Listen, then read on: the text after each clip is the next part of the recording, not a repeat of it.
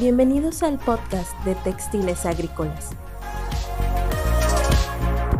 Bienvenidos a otro podcast de Textiles Agrícolas. Yo soy Adriana Andrade y hoy tenemos como invitado especial al ingeniero industrial Ernesto Suárez. Hola Ernesto, bienvenido a acompañarnos en este programa de Textiles Agrícolas. ¿Cómo estás? Muy bien, Adriana, gracias por invitarme. Gracias a ti por acompañarnos. Para empezar, cuéntanos un poco acerca de las mallas sombras. Mira, las mallas sombras son un tejido de fibras de monofilamento o cintas a base de polietileno de alta densidad que al estar reforzadas con pigmentos permiten proteger los espacios de los rayos solares. Ya que hablaste de los rayos solares, esas mallas son conocidas por lo mismo. Cuéntanos sobre esta protección que tienen. Sí, ya que todas nuestras mallas ofrecen un porcentaje de sombra y su protección UV reducen el desgaste por la radiación solar. Y también estas mallas es uno de los beneficios que tiene la circulación del aire. Sí, cuenta con un buen flujo de aire y esto depende básicamente de qué tan cerrada o abierta sea la malla. En nuestras fichas técnicas especificamos el porcentaje de flujo de aire.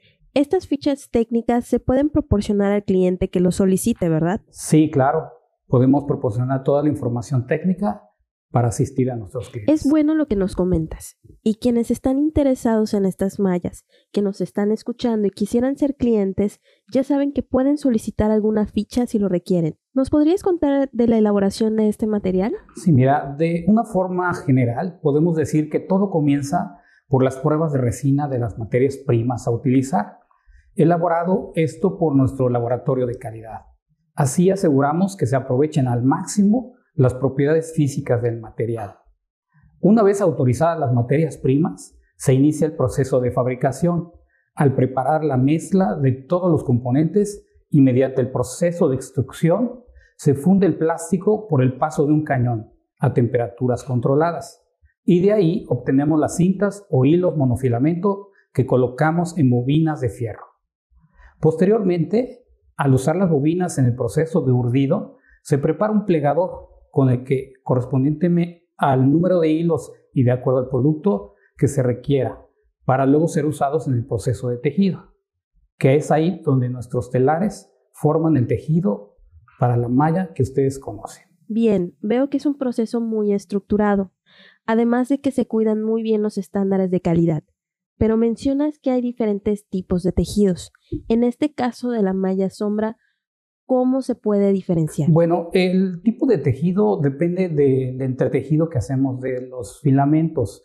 Eh, conocemos, eh, tenemos o disponemos del tipo tafetán, siendo un tejido tipo cuadrícula con propiedades de fortaleza y resistencia. Y tenemos los que son labrados, con la posibilidad de formar en su diseño rombos y zigzag. Hay un producto nuevo que me llamó la atención ya que es muy diferente a las que normalmente conocemos y los clientes conocen. ¿Qué tipo de tejido es la manera en la que está elaborado y cómo se puede diferenciar? Sí, claro, Adriana. Mira, eh, estamos introduciendo eh, la malla híbrida tipo Rochelle eh, que combina el tejido tafetán, es decir, el hilo monofilamento en el urdimbre y la cinta plana tipo Rachel en las pasadas de la trama. Eh, pues básicamente es unir el beneficio de dos tipos de malla, la fortaleza de los monofilamentos y con las propiedades de elongación de las de la cinta tipo Rachel. Entonces es una combinación de ambos materiales, es decir, entre hilo y cinta. Es correcto. Usualmente este plástico es un material que se estira o reduce. ¿Existe alguna otra contracción de este material? para que nuestros clientes lo consideren a la hora de realizar un pedido, sobre todo cuando son medidas diferentes a las estándar. Sí, efectivamente.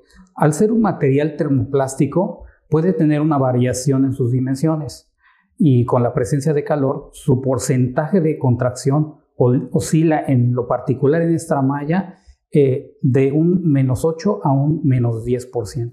Es bueno saber este porcentaje. Es importante que apunten este dato clientes, ya que cuando se elabore un proyecto se tiene que tomar en cuenta ese porcentaje de reducción, porque podría afectar a las medidas que se requieran. Normalmente estos son utilizados de manera que se pueda estirar para cubiertas exteriores, es decir, que se utilice para proyectos de uso doméstico o como estacionamientos y si son resistentes a ese tipo de manejo. Sí, sí lo son. Sus propiedades de ligereza y elongación permiten ser generalmente adaptables a las instalaciones que son sujetas a tensión y ofrecen buena resistencia dada por su tejido combinado. Fíjate que es muy bonito el acabado que se llega a obtener, ya que se colocan las estructuras con diseños arquitectónicos modernos. He visto varios ejemplos que han utilizado en diferentes lugares que se pueden observar, como en estacionamientos, incluso en casas o plazas comerciales. Retomando el aditivo UV, adicional a este, ¿Cuentan con algún otro aditivo y cuáles son sus garantías, ya que se puede exponer al sol? Claro que sí, Adriana. Mira, nuestro producto cuenta con el compuesto químico base HALS V11, que lo protege contra la degradación prematura causada por los rayos solares, obteniendo una durabilidad mínima de 700 eh, kiloangli por año. Es una medida eh, para medir la radiación solar global. Y su garantía de esta malla es de 5 años. ¿Qué otras funciones nos podrías comentar que tiene esta malla? ¿También podría utilizarse para uso agrícola? Sí, em, también puede tener aplicación para el cultivo protegido. Eh, pero en el caso particular de esta malla, hemos visto la, que funciona muy bien en el área doméstica. Eh, hay otras funciones muy variadas del uso de esta malla. Por ejemplo, para delimitar áreas, espacios, hacer paredes divisionales y ofrecer privacidad, eh, cubrir áreas de alberca, por ejemplo, en las residencias, eh, cubrir campos deportivos, por ejemplo, eh, en el hogar, como bien comentaste, en el aspecto arquitectónico, pues da belleza, estética al lugar y también, por ejemplo, en la reducción en el paso de los mosquitos, que pueden ser molestos. ¿Nos puedes comentar cuáles son los diferentes porcentajes de sombra? Sí, mira, eh, estamos introduciendo este nuevo producto y por el momento la, la estamos ofreciendo con una protección solar del 90%.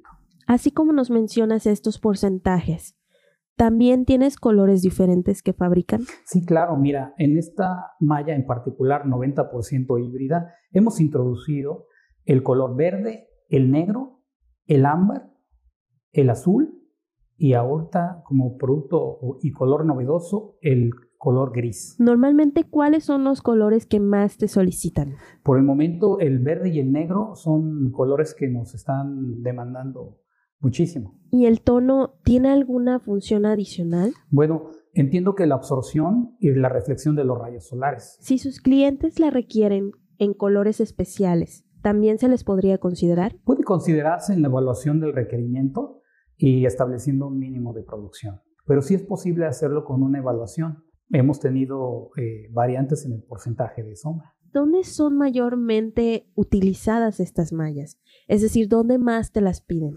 Bueno, eh, nuestras mallas, de, sobre todo de uso doméstico, eh, pues son demandadas en todo nuestro territorio nacional, abarcando el sector agrícola, ferretero y residencial. Y ya para finalizar con este tema, así como has tenido seguimientos a las solicitudes que te hacen todos los días, cuéntanos una anécdota de algún pedido que hayas sentido que fuera el más difícil. Bueno, en realidad eh, no recuerdo una en especial, en particular.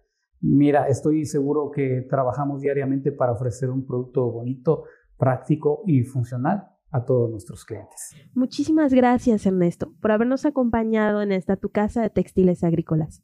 Fue un placer tenerte con nosotros y te veremos muy seguido para que nos enseñes más de este mundo de las mallas agrícolas y domésticas. Muchas gracias. Gracias a ti. Hemos llegado al final del programa. No olvides escucharnos la próxima semana. Búscanos en nuestras redes sociales como Textiles Agrícolas y estamos en Spotify y iTunes Podcast. Gracias por estar con nosotros. Nos escuchamos pronto.